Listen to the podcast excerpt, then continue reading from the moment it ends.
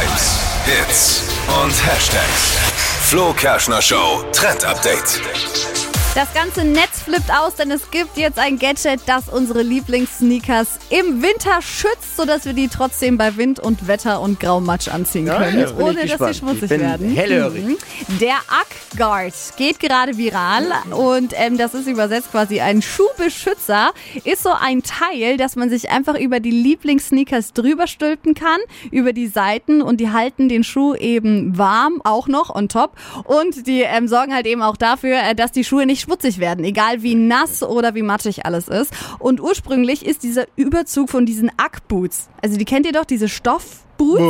Viel zu teuer. Ja, genau. Und für die gab's extra so einen Überzug, weil die ja so teuer sind und ähm, da musste man was drüber ziehen. Und das Netz nutzt jetzt eben einfach diese Ack Guards für die ganz normalen Sneakers. Finde ich eigentlich eine coole Idee. Ja, ja, warum Ja. nicht? Und ne? gibt's natürlich mittlerweile nicht nur von Ack, sondern auch von vielen Alternativmarken.